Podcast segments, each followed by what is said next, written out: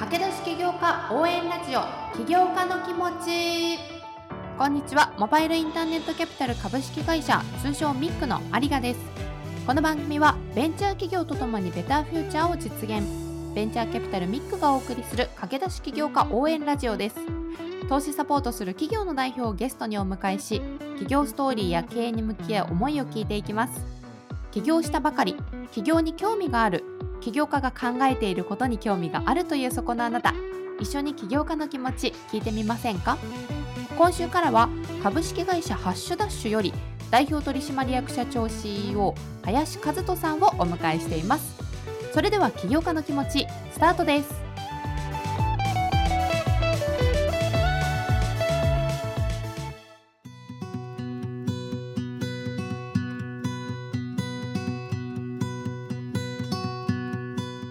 はい。ということで、本日はゲストに株式会社ハッシュダッシュより代表取締役社長 CEO 林和人さんをお迎えしています。林さん、よろしくお願いいたします。よろしくお願いします。お忙しいところご出演いただいて本当に本当にありがとうございます。結構お久しぶりですよね。そうですね。ちょうどコロナが始まった頃ですかね。ですね。でその時も結局コロナ始まっちゃってたのもあってオンラインだったので実はまだ対面ではお会いしてないですけど確かに。その間に私も宮崎に移住してしまったりとかしてあったかくていいじゃないですか。おかげさまで。2021年以来2度目のご出演となるわけなんですけれどもちょっと御社を初めて知るという方もいらっしゃるのでまずは御社の紹介あの自己紹介含めて林さんの方からお願いできますでしょうか？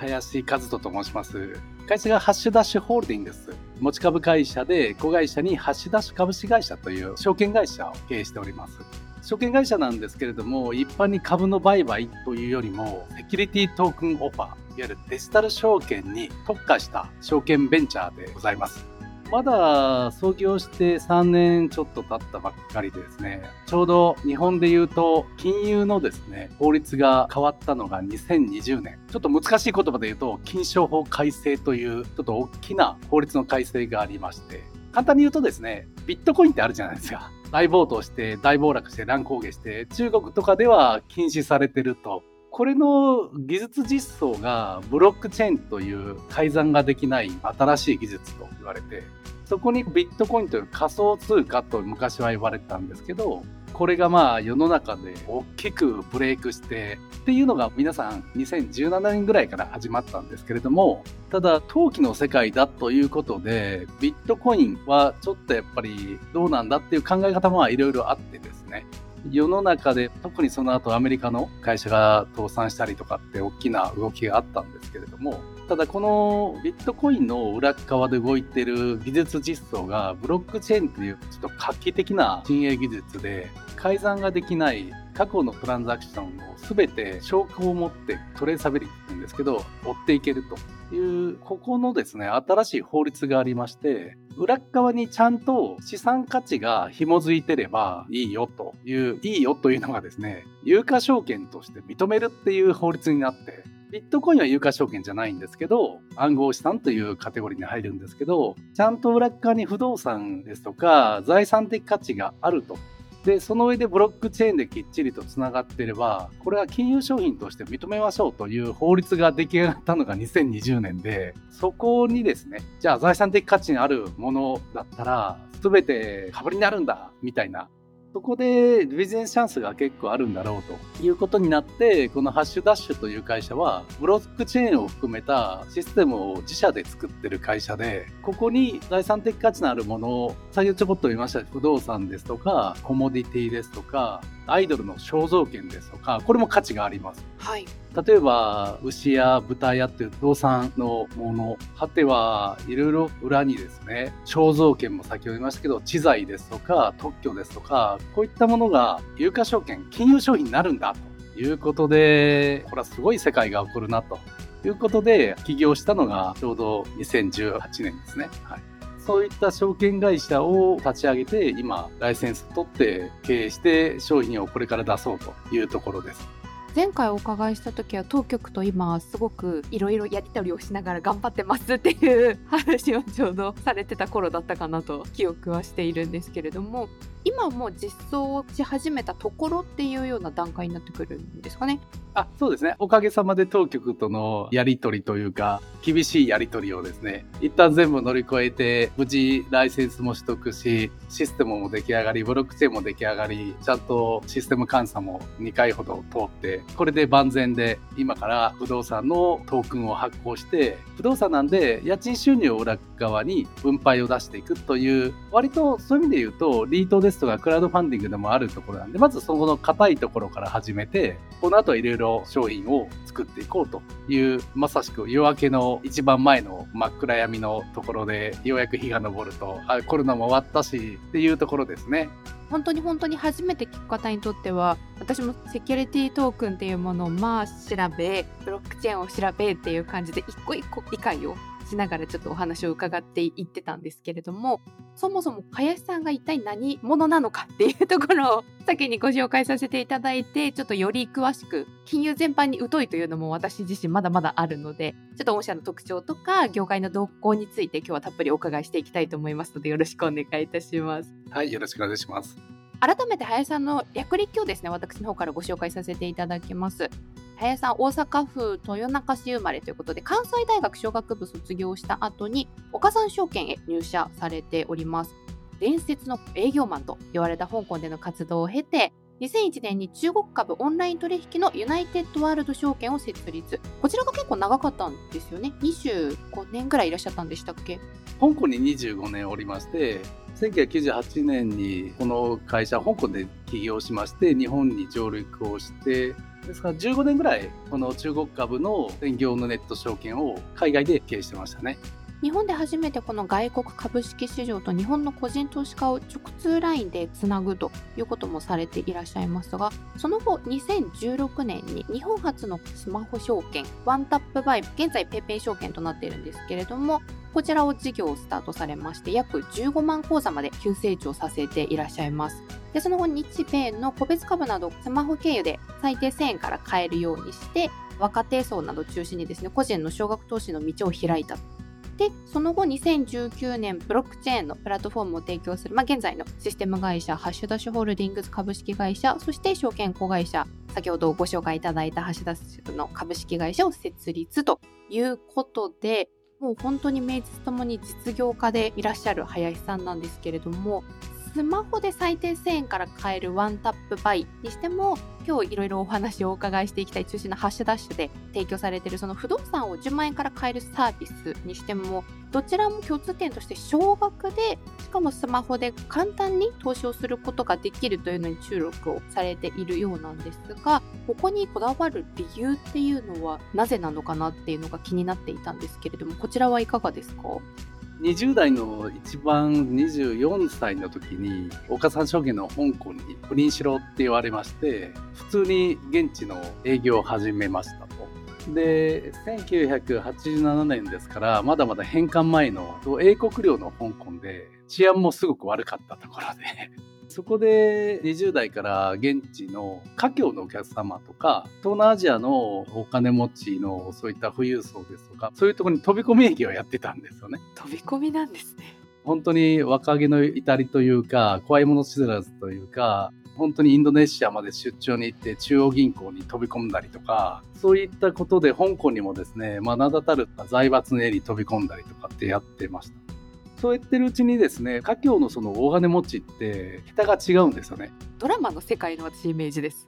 もちろん今は日本も結構お金持ちというかすごい方孫さんとかねユニクロの柳井さんとかいろいろ出てこられてはいるんですけどさすがに1987年ってもう今から30年前は華僑財閥の方々って日本の国家予算かってぐらい個人でお金持たれてるんですよね。そういった方々の家に招かれて、パーティーに呼ばれて、家族ぐるみで旅行も連れて行かれて、朝から晩まで一緒に共にして、どんどんどんどんお客さんがお客さんを紹介してっていうサイクルに入っていった時ですね、私は本当に14万8000円の初任給をもらってたサラリーマンの24歳からですね、大金持ちのそういった生活にどんどんどんどん連れて行かれるんですが、この差は何なんだみたいな。もう自分とは世界が違う人で、DNA も違うんだろうというふうに思ってはいたんですけど、この家境の方々が、もともと私の一番お客様がですね、普通に1台で稼いでて、最終的に預かり資産で1500億ぐらい当時預かってたんですけど、どんどんどんどん財をまた成していくんですよね。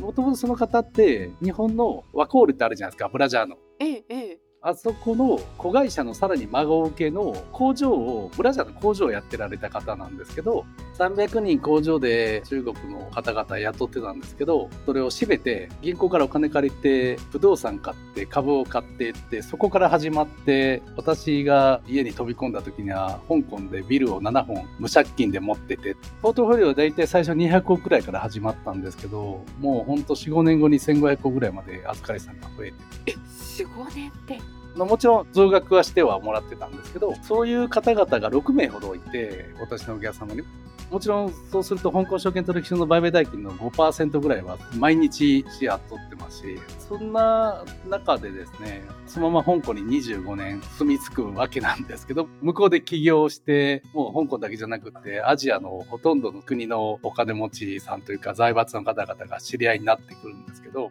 皆さん財を成すのに株と不動産なんですよ。不良所得って言われてるもので、私はその時は給料所得しかなくてですね、これは不労所得で財を成すっていうのが人間の収入の中にはやっぱりある程度ポーションを取らなきゃないんだろうと思って株か不動産かというところでもちろん税制の問題ですとかいろいろあったり企業ですとか国の成長っていうのがあるんですけどそれで皆さん香港の株でどんどんどん財を成してるんで30歳の時に岡三証券帰ってこいと東京に転勤だといい部署にちゃんと出世させていってやるからって言ったんですけど、やっぱり帰りたくなくて、そのまま帰ったふりをして、辞表を出して、何もなくて裸一貫で香港に戻って、そこからそのお客さん皆さんにちょっと独立して、証券会社に入ってもう一回香港でやる骨をうずめるからなんて言って、シンガポールの当時、リー・カンユ首相っていう、そのお兄さんのフデリ・リーさんっていう、シンガポール警察の所長で、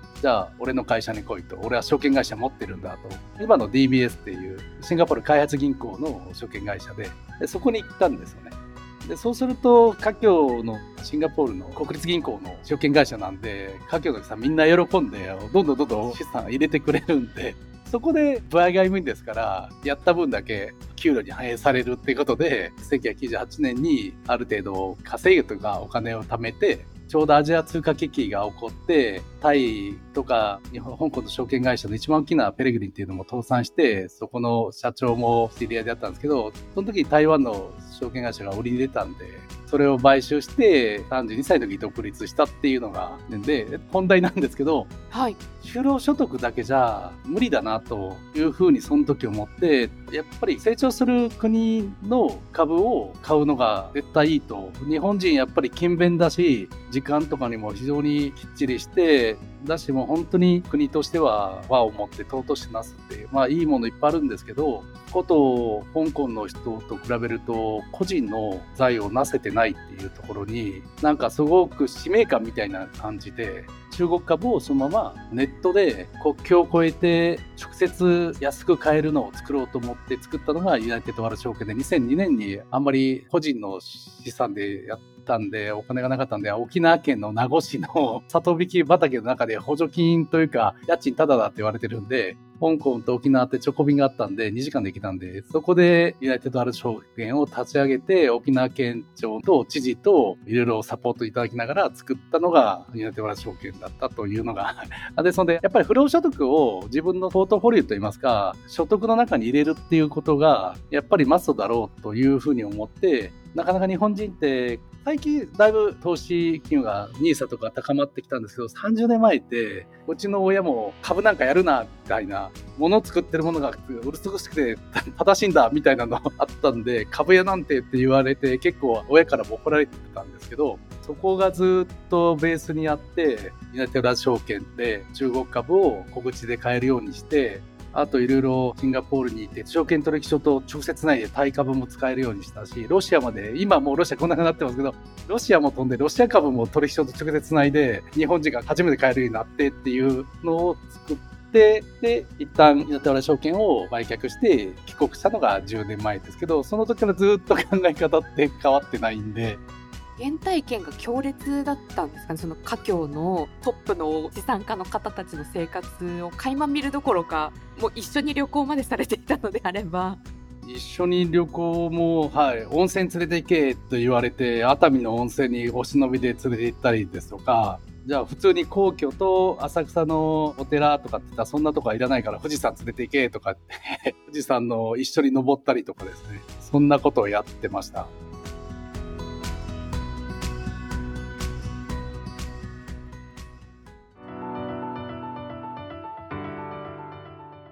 はい。ということで、林さんにご出演いただいての1週目をお聞きいただきました。ありがとうございます。今週はですね、そもそもこのセキュリティトークンだったりとかブロックチェーンっていうのがそんなに馴染みがないよっていう方、ちょっと最初からのあらすじだけ見るとヒーってなってしまったかもしれないですけれども、まずは愚痴投資になんで実現にこだわっていらっしゃるのかっていう事業への思いだったりですとか、ちょっと原体験っていうところをお話しいただきました。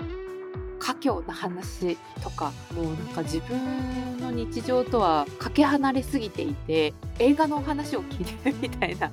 グレート・ギャツビーかなとかと思いながら話を聞いてたんですけれどもちょっとそんな林さんのですね香港での話から今回始まりまして2週目はですね前回ご出演いただいてるのが2年前になるんですがそこからの変化だったりですとか駆け出し起業家応援ラジオということで駆け出し起業家の方に向けてのちょっと質問というのもですね大先輩からの教えということでいくつか聞いておりますのでこちらも楽しみにしていただければなというふうに思います。